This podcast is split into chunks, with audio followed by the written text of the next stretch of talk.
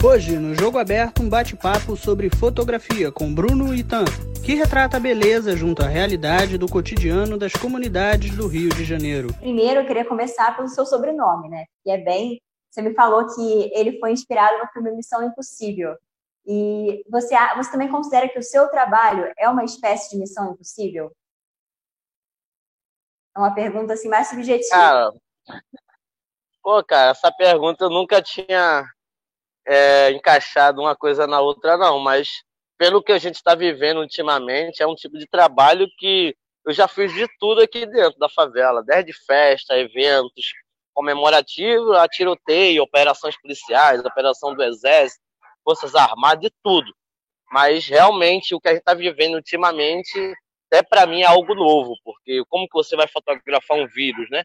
Pelo que eu estou vivendo hoje, sim, está parecendo uma missão impossível, mas através de, da força e da fé que a gente tem muito um no outro aqui na favela, tá, a gente está conseguindo é, sobreviver. Não todos, mas estão sobrevivendo e lutando diariamente. É, agora é uma situação muito delicada. E você até disse já em outras, em outras conversas que você se sentia sem perspectiva de futuro, quando era mais novo. E nas suas palavras que você vivia na bolha da favela. Então, o que, que te impediu de voltar para sua terra natal do Recife naquela época? Minha mãe não conseguiu se adaptar com a violência daqui. Eu não, como eu era mais novo, eu saía na favela, conversava, brincava. Eu gostei da cultura, de, do jeito de se morar na favela, apesar da sua violência. Eu me adaptei melhor, por isso que eu quis ficar. Aí eu não voltei, quando, é, por eu não ter voltado, eu estudei, comecei a trabalhar é, num, num posto de gasolina para comprar minha primeira câmera e acabou tudo levando a sério. A fotografia foi crescendo na minha vida, de uma forma que eu nem imaginava o quão importante que era esse papel da gente estar aqui fotografando e levando é, informação, que também é, é um trabalho de, de mostrar como que vivem essas pessoas nesse território. Muita galera aqui nem para shopping vai muito, porque ali já tem uma loja de roupa, ali já tem loja de comida, ali já tem o quê? Quero pegar uma, um exemplo, uma mina, fazer um encontro, tal, aqui mesmo, tudo na favela. Então, tipo, essa pessoa vive dentro daquela bolha tanta coisa lá fora que eu só fui conhecer depois que eu comecei a fotografar, tirar foto, fazer exposição, e eu fui entender que eu vivia numa bolha que tinha muitas coisas boas lá fora que eu tinha que sair dessa minha zona de conforto. Essa bolha a gente pode ver na perspectiva tanto da favela quanto de quem não mora nela, né? Porque a gente vive na nossa bolha e a gente não conhece muito como é a de vocês. E aí acaba que, assim, é, esse paralelo leva a gente a não conseguir dar exato o valor que tem essa visão da favela que você traz nas suas fotografias. E eu queria até te falar sobre essa questão da violência. Você teve medo de fotografar nas favelas por causa dela? Eu acho que medo, ao contrário, eu acho que eu tive motivação de fotografar essa violência. Mesmo durante as, as operações, a imprensa entrava, mas eu já estava aqui dentro. Então eu fotografava com o olhar do morador.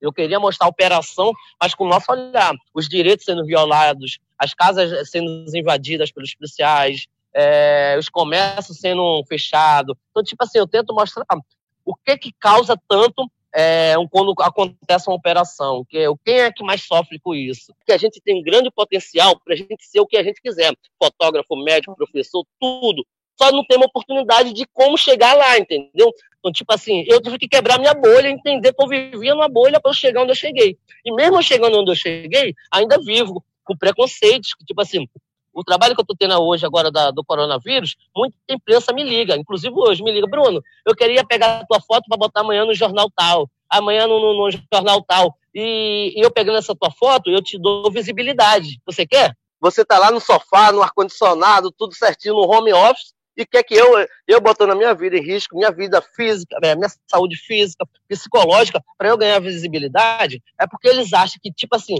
dá qualquer coisa lá para quem é da favela que eles vão aceitar, tá ligado? Então, tipo assim, é, é, é fogo. Para a gente sair dessa bolha é complicado. Tendo visto tudo que você já disse, quais são os seus maiores projetos para que a favela siga viva? Siga feliz, você mostra o seu bom, seu bom trabalho? É, então, o meu, meus maiores projetos eram o Olhar Complexo, que a gente dá aula de fotografia para crianças e jovens aqui do Complexo do Alemão, aula de fotografia gratuita, que eu vi que assim como a fotografia mudou minha vida, eu acho que com certeza poderia e pode e muda vida de muita gente por aí. O Olhar Complexo ele já conseguiu formar cerca de 100 alunos nos três anos que funcionou. A gente tinha um espaço é, no CRJ alemão, era Centro de Referência da Juventude, onde a gente dava aulas é, de fotografia básica. Não era aulas profissionalizantes, era básica. Enquadramento, luz, composição. É aquilo. Primeiro a gente mostra um pouquinho da fotografia, porque a gente não tinha estrutura para dar um profissionalizante. Mas mesmo aquele pouco, hoje, ainda é muita gente que passou pelo olhar complexo já está trabalhando com fotografia. Felizmente, com essa pandemia, é difícil trabalhar realmente a, o, o ramo da fotografia, do audiovisual, deu uma caída, como outras profissões também deram.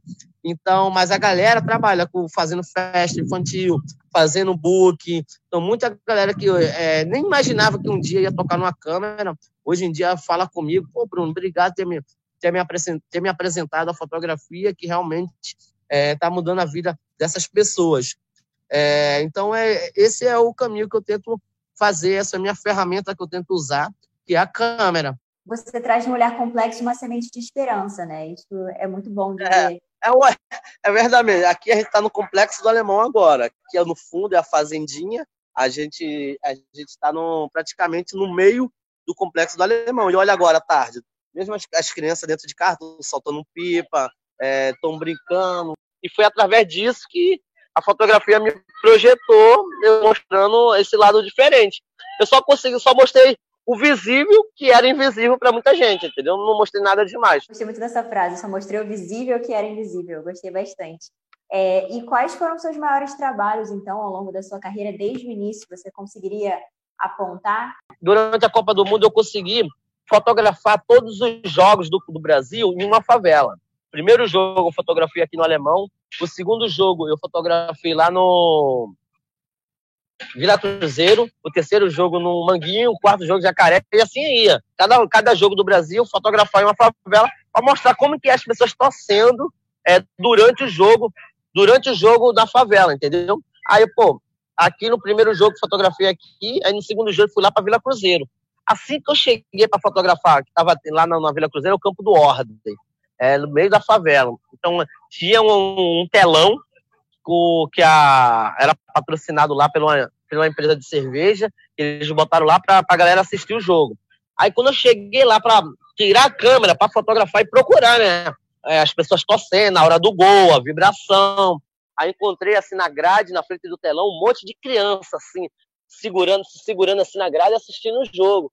Aí um, as crianças assistiam o jogo lá, Aí todas as crianças estavam com a camisa do Neymar. Todo mundo, 10 Neymar, 10 Neymar, 10 Neymar, 10 Neymar, 10 Neymar, 10 Neymar, 11 Coutinho, 10 Neymar, 10 Neymar. Eu, ué, 11 Coutinho?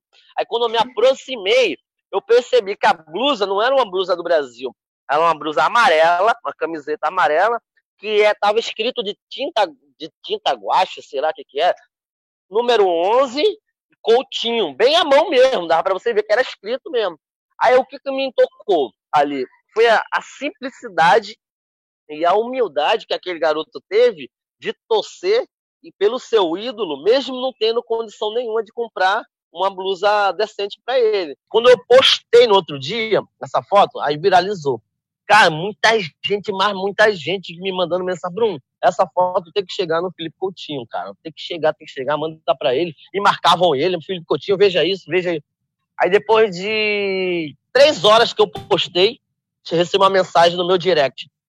Fala, cara, aqui é o Felipe Coutinho, sua, mensagem, é, sua foto chegou aqui em mim, na Rússia, é, e eu me emocionei muito com a história desse Caramba. garoto. Quando acabar a Copa do Mundo, eu quero conhecê-lo, quero conhecer, quero conhecer ele. É, é, muito importante ver esse olhar emocionante, tem fora dessa pandemia, o olhar agora na pandemia, e até um recado que você possa dar para as pessoas que estão é, que são moradores da favela querem ganhar voz, né? Isso é muito importante, ganhar voz pela arte que você tanto fala. Como é que eles chegam a isso através da fotografia? Pô, então, eu comecei a usar a fotografia é, nessa pandemia para mostrar um pouco dessas histórias dessas pessoas que estão precisando muito. São famílias que são famílias grandes, que moram em casas pequenas, são é, famílias que vivem realmente, já viviam em estado de vulnerabilidade já, há muito tempo. Agora, com isso tudo, pessoas que trabalhavam até com lixo, não está nem conseguindo mais reciclar o lixo, nem isso estou encontrando na, na rua direito. Então, eu percebi que uma grande população sofrendo muito com serviços básicos é, que eles não têm, como se fosse é, remédios, água, sabão, é, essas coisas todas. Eu percebi que a galera tava faltando tudo, passando fome mesmo, não tinha alimento dentro de casa. Aí a gente usou a fotografia e o audiovisual para poder mostrar um pouco dessa realidade. Acabamos que, através de eu mostrar essa realidade, a gente conseguiu arrecadar bastante doação por mostrar isso. Então, então, criamos uma rede de colaboração de quem pode ajudar para quem realmente está precisando, através da imagem. Bruno, muito obrigada mesmo pela sua, pelo seu trabalho excelente, pela sua participação aqui hoje. Quem quiser seguir e conhecer um pouco mais do meu trabalho, segue lá no Instagram, que é brunitan, e no Facebook a mesma coisa. Tchau, tchau. O jogo aberto dessa edição foi produzido por alunos e equipe da TV Uva da Universidade Veiga de Almeida. Apresentação e produção: Cali Diniz, sétimo período. Locução: Gil Furtado, sexto período. Edição de áudio: Glaucio Viana e Anderson Linhares. Supervisão: Giuseppe Caputo. Produção geral: Shirley Vasconcelos, Carolina Evald e Isabelle Amâncio. Direção-geral: Mônica Miranda.